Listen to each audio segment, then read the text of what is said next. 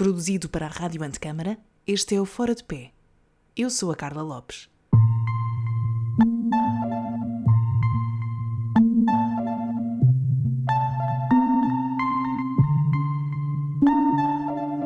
Estamos em Lisboa, no jardim da Fundação Calouste Gulbenkian, cheio de gente a aproveitar o calor de uma tarde do início de outubro.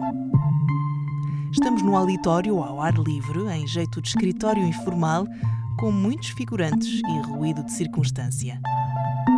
Nota prévia: desta vez falamos com um arquiteto que não concluiu o curso, mas trabalha com espaço e imagem e com a arquitetura sempre presente. Se eu quiser ser pretencioso, posso dizer que sou um arquiteto das imagens, mas isso é um bocado pomposo. Este é o percurso do Pedro Serrazina. Não sou arquiteto, mas a arquitetura tem muita influência sobre as, as minhas imagens animadas, isso aí não há dúvida. Sou alguém que faz cinema de animação uh, de uma maneira muito lata, ou seja, dou aulas, faço animação eu próprio e estudo sobre animação. O percurso não foi muito linear. Eu próprio não tinha a certeza de querer ir para a arquitetura, não era daquelas pessoas, claramente que não era, que não, não fui, uh, que queria ser arquiteto Uh, tinha mais aquela intenção de andar entre as belas artes e a arquitetura e se calhar até como autodefesa as belas artes ou uma carreira artística, seja lá essa o que fosse, não era uma coisa se calhar muito segura e eu pensei que vou por aqui, por arquitetura, depois posso fazer as duas coisas. Até porque eu sempre gostei muito de banda desenhada e lembro na altura já ter consciência de que havia muitos arquitetos que faziam banda desenhada e eu pensei que, epá, isso pode ser giro. Uh, mas isto depois também teve o seu preço. Eu não, quando cheguei à arquitetura, de facto, não estava preparado para estudar arquitetura, não tinha referências uh, estruturais para o curso e, e, de facto, agora quando penso nisso, foi, foi alguma ingenuidade, foi muita ingenuidade que acho que é, que é típica da, daquela idade, não é? Mas uh, antes disso até pensei ir para a medicina, portanto foi uma coisa que mudei no 11 primeiro, fui fazer o 12 segundo para mudar completamente e depois aí é que de facto escolhi arquitetura. Ah, eu ainda passei ao todo quatro anos em arquitetura a estudar, portanto não foi uma coisa também feita de anime leve. Eu esforcei-me, um, mas realmente a partir do segundo ano começo, começo a sentir que eu estou a hesitar porque há aqui pessoas a fazer ruído uh, e por isso é que estou a hesitar. Peço desculpa aos nossos ouvintes. O momento-chave é o momento em que eu tenho a sorte porque os meus pais me permitiram estudar para o Porto. E eu vou estudar para o Porto e não é de certeza uma coincidência eu, eu acabar a viver com três pessoas de belas artes e nenhuma de arquitetura.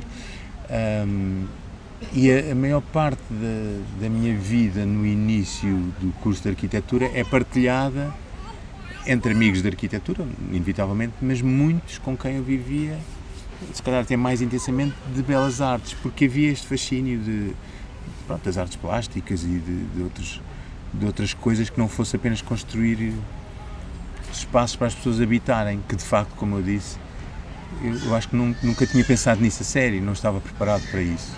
E isso foi muito interessante e eu agora tenho pena, porque agora acho que se fosse fazer o curso, acho que se calhar poderia ser potencialmente um arquiteto interessante. Na altura eu acho que era um terrível arquiteto, com ideias que não eram claras sobre o espaço que tu habitas, e, e, acho que me apercebi assim muito brutalmente disso logo no primeiro ano em que reprovo. Depois no segundo ano até me corre muito bem, mas pronto, isto é todo um processo de descoberta em que a, a mudança de espaço de Lisboa para o Porto também é muito importante no modo como eu me descubro a mim próprio, naquilo que eu quero, as pessoas com quem eu quero estar, o modo como eu tive sorte ou como eu decido ficar a viver no Porto e, e, ter uma vida independente e começo a trabalhar também com arquitetos.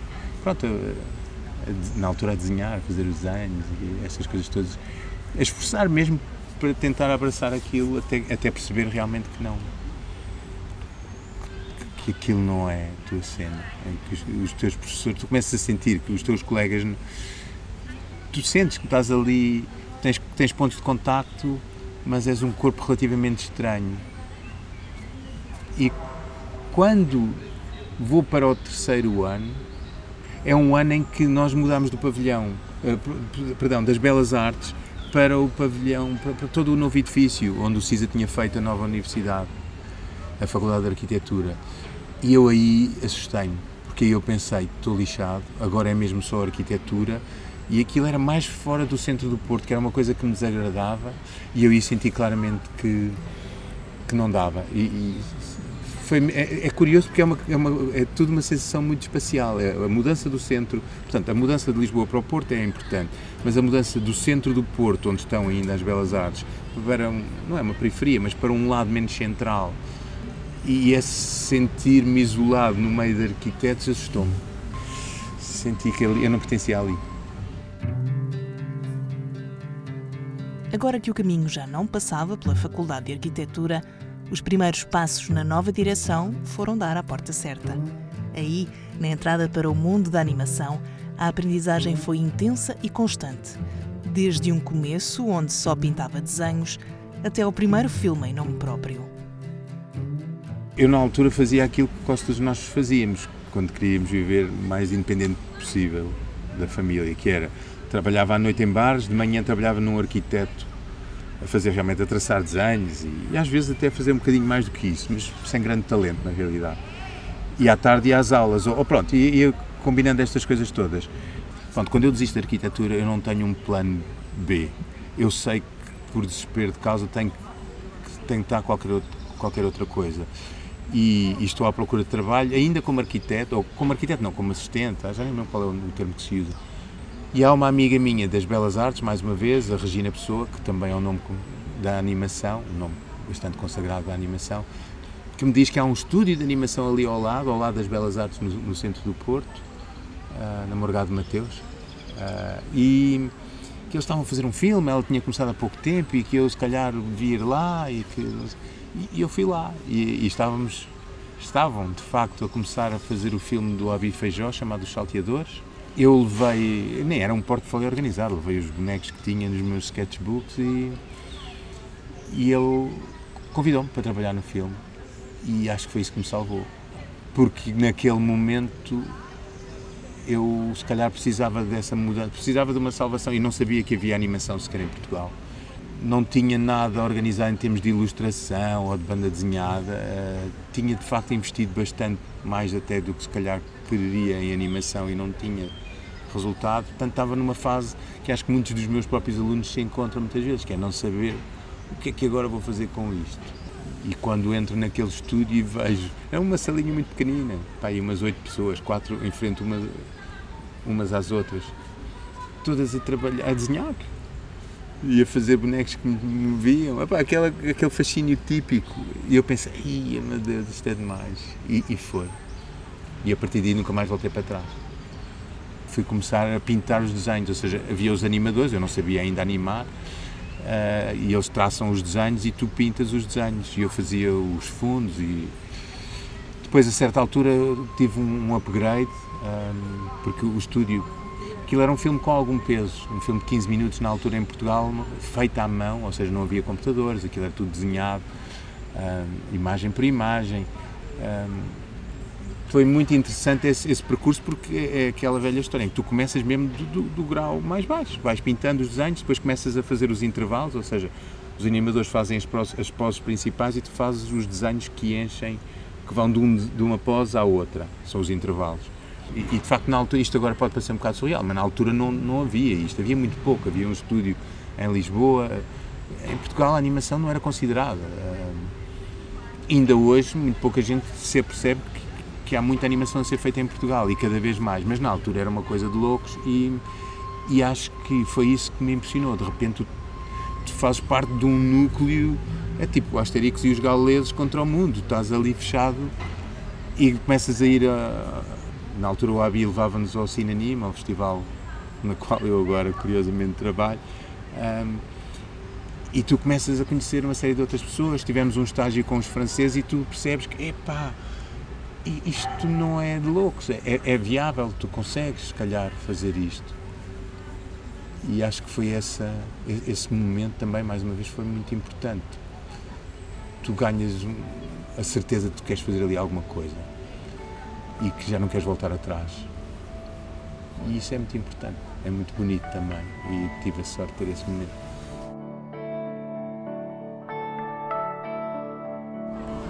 Na altura, realmente, nós íamos fazendo formação dentro de casa, digamos assim.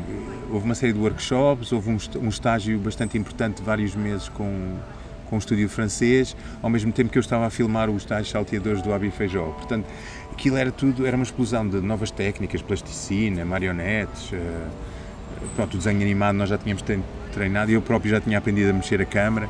Portanto, a, a formação vai, vai se desenvolvendo a esse nível muito prático e eu, obviamente, encorajado por estar ali, como, pá, como continuei a desenhar as coisas que já desenhava em arquitetura, mas que não tinha tanto espaço para as desenhar, ou seja, pequenas bandas desenhadas e pequenas coisas que depois se tornam fundamentais para eu dar o primeiro passo, porque à minha volta os meus amigos também me iam dizendo, pá, tu devias era fazer isto e desenvolver algumas dessas bandas desenhadas naquilo que depois uh, se tornou o storyboard do, do, meu primeiro filme, que se chamou A História do Gato e da Lua, que é de 95, pois, exato. De, portanto, isso aí foi tirar o, o primeiro, o segundo curso, digamos. Primeiro foi a base, as bases, depois o, meu próprio filme é, é apoiado uh, e de repente, estás a ver, estás num curso de arquitetura onde não te sentes enquadrado e passado, pá, desistes ao fim de, de, vários anos a treinar, a, a, a, a, tentar.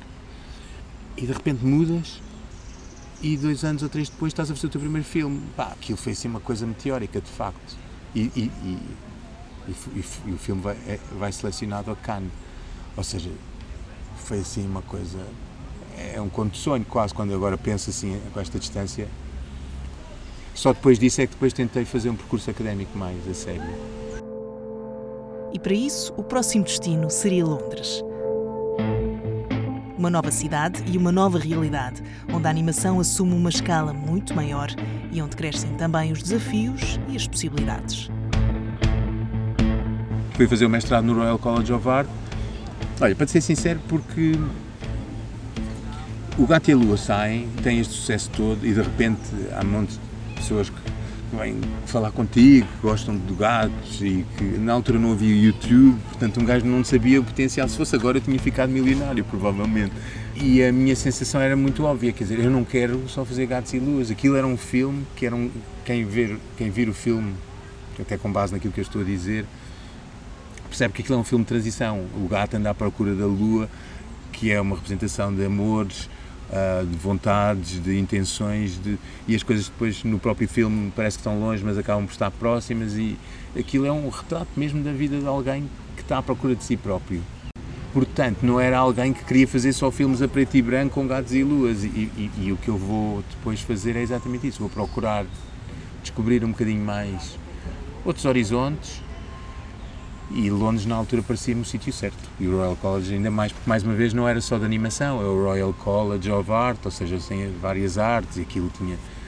Pronto, era um universo, era outra escala ainda maior, com novidades espetaculares todos os dias, de qualquer área, tu podes ir a qualquer uma delas, qualquer uma dessas masterclasses, e, e isso tudo eu estava ansioso por essas coisas todas. Comecei a descobrir uma coisa que ainda hoje gosto muito, que é o lado da investigação porque o mestrado, como a palavra diz, apesar de essencialmente prático, implica que tu eh, escrevas uma tese, tens que pensar um bocadinho mais sobre aquilo que estás a fazer. E, e eu gostei muito desse lado. Foi a primeira vez que tive contacto com pessoas que pensavam sobre aquilo de uma maneira mais teórica.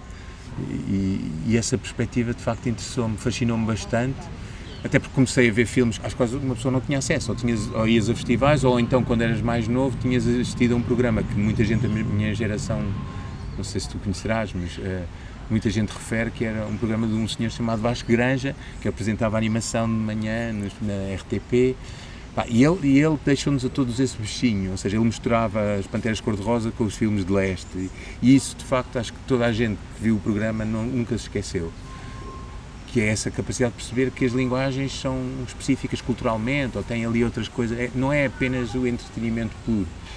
E quando eu chego ao Royal College, já tinha tido a bagagem que tive no tal estúdio que se chama Filmógrafo, já agora se não ficou claro, um, eu ali encontro de facto outro nível, pronto, profissionais, uh, com uma carreira já estabelecida, muito, um, um lado profissional um, comercial, ao nível da publicidade também muito, muito desenvolvido, um mundo em que a animação é mesmo reconhecida e respeitada. E pronto, agradou-me imenso esse lado de, de descobrir, pesquisar coisas que, às quais não tinhas acesso tão facilmente. cumpro os dois anos do mestrado e depois nunca pensei em voltar imediatamente.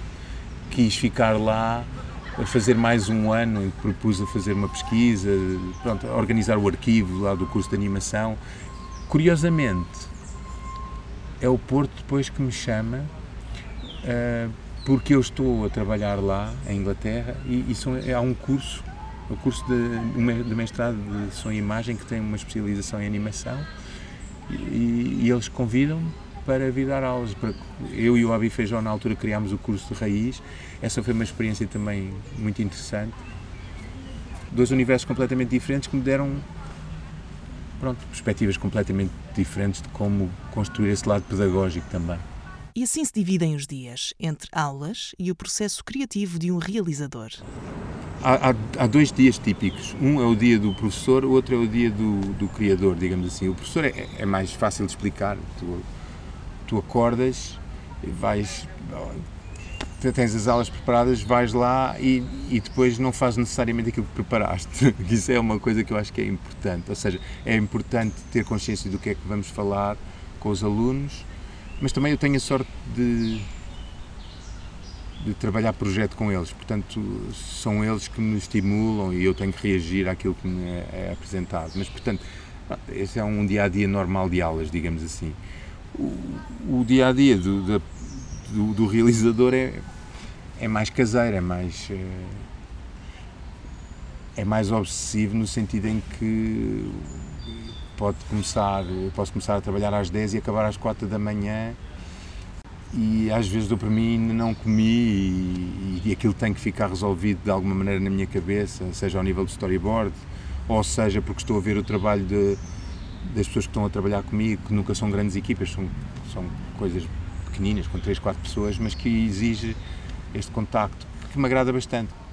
Há muita gente que vê a animação de uma maneira um bocado isolada, ou seja, em que tu estás ali a fazer a repetição dos desenhos, seja no papel, seja no computador, seja onde for. Uh, essa esse trabalho minucioso acontece e é sempre um bocado solitário, digamos assim. Eu não gosto de ver isso dessa maneira, gosto exatamente do lado gregário da animação e gosto de trabalhar em pequenas equipas com quem sinto que, por exemplo, nos últimos trabalhos, eh, tem sido isso mesmo, convido ex-alunos e trabalho com eles. Pronto, obviamente eu tenho mais experiência, dirijo, oriento, eh, mas muitas vezes eles sentem-se à vontade, espero eu, e acho que isso é óbvio, para colaborar no sentido em que eles também dão ideias, criam também, ajudam a construir visualmente os filmes. Não, não gosto de ver a animação como uma coisa minha, do realizador, aquela coisa isolada, nada disso. E acho que isso vem da arquitetura, curiosamente. Acho que essa sensação de construir algo que na arquitetura é física, algo que é físico e que, e pronto, e que, que implica uma colaboração de várias personalidades, apesar de existir o arquiteto como Deus que criou o espaço.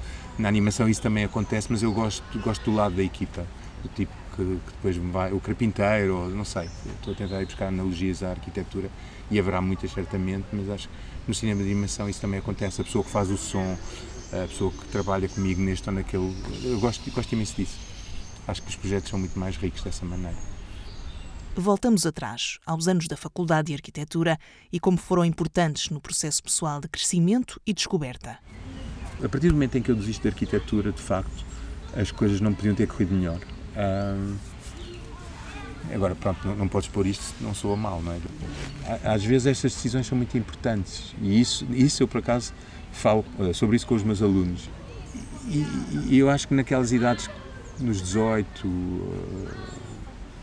18, dos 18 aos 20 e poucos, é natural que as pessoas tenham dúvidas, não é? E, e, acho que cada vez mais há uma certa pressão para as pessoas saberem logo o que é que querem. Tu não tens que saber, é impossível, um gajo não tem experiência, como é que vai saber?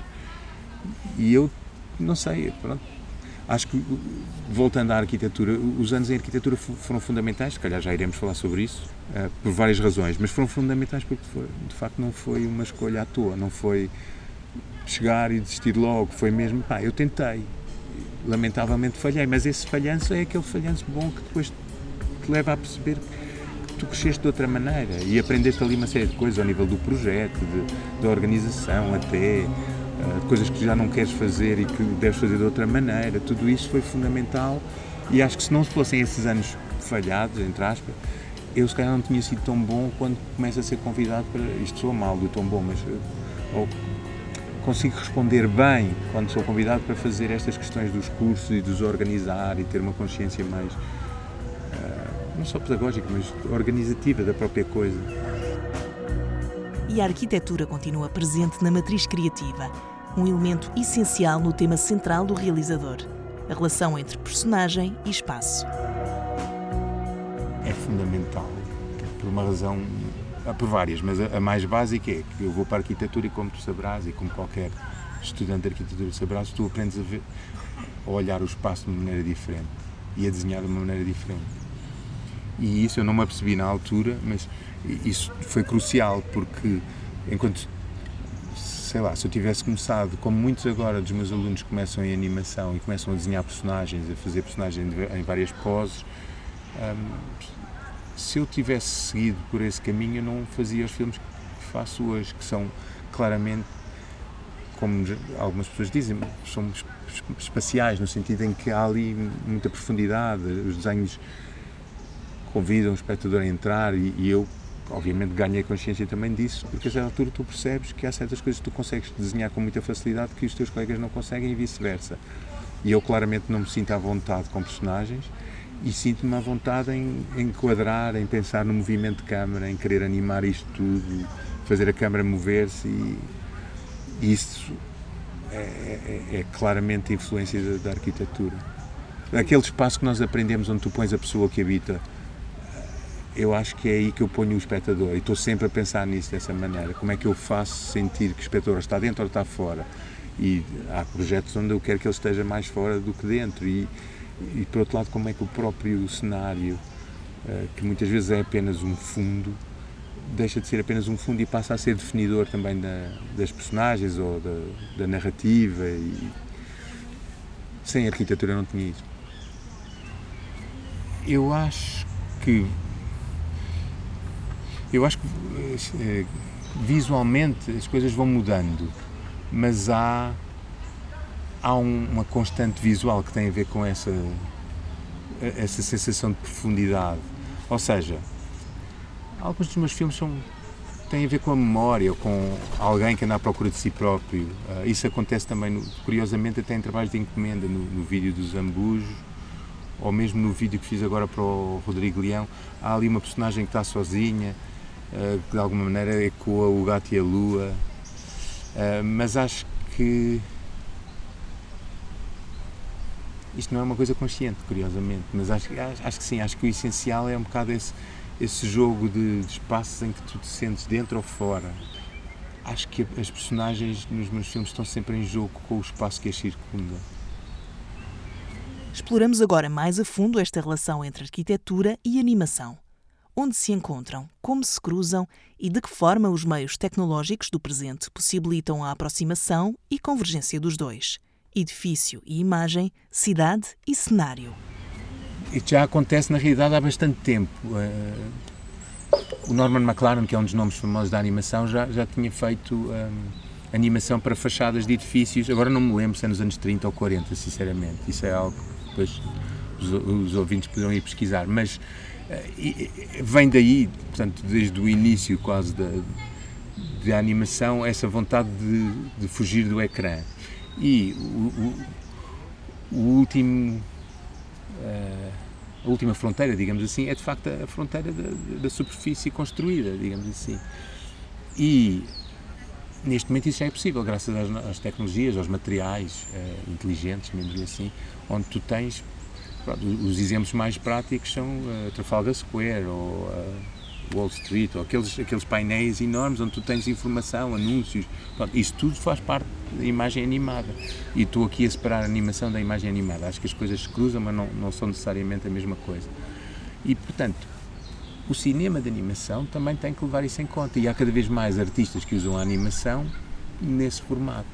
Vou usar o termo outra vez, expandido, em que tu decoras eh, as fachadas dos edifícios, seja com projeções, isto pode ser quase num formato de guerrilha.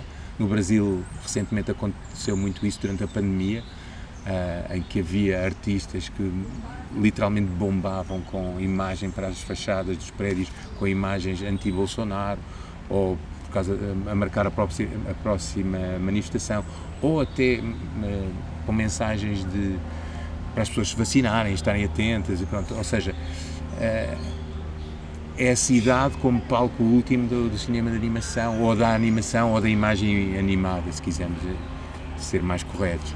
E, e a mim interessa-me muito isso. Acho aliás, cada vez mais me interessa isso, o modo em que as fronteiras e os materiais se fundem e se confundem para que se torne tudo, se calhar, um, um grande cenário. Isto depois é questionável a outros níveis, é? se nós não precisamos, se calhar, de parar um bocado e ter sítios como este, onde não tens nada em movimento. E nós, neste momento, para quem não sabe, estamos no, no auditório da Gulbenkian e de facto não há fachadas animadas. Isso é interessante e acho que pronto, não estou aqui e espero que não seja essa a mensagem que passe. Não estou a fazer apologia da, das fachadas animadas, mas é inevitável termos consciência de que vivemos rodeados de superfícies que, que mexem. E, e, e, a mim, enquanto criador de, dentro dessa área, interessa-me refletir sobre isso.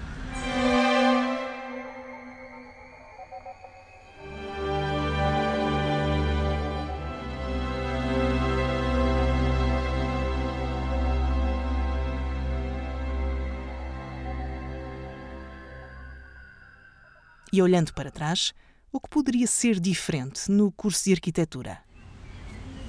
Epá, eu sou a última pessoa que pode dar conselhos aos arquitetos e aos professores de arquitetura, mas não sei, não tenho uma resposta para isso, por acaso. Não, não te sei dizer o que mudaria.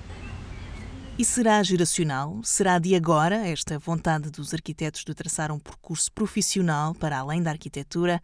Ou, pelo contrário, sempre existiu? Eu acho que antigamente não, não era, não era uma coisa assim muito comum. Acho que eu ainda sou, ou se calhar sou das primeiras gerações que já não vê o trabalho para a vida, como antigamente os nossos pais teriam, ou os meus pais.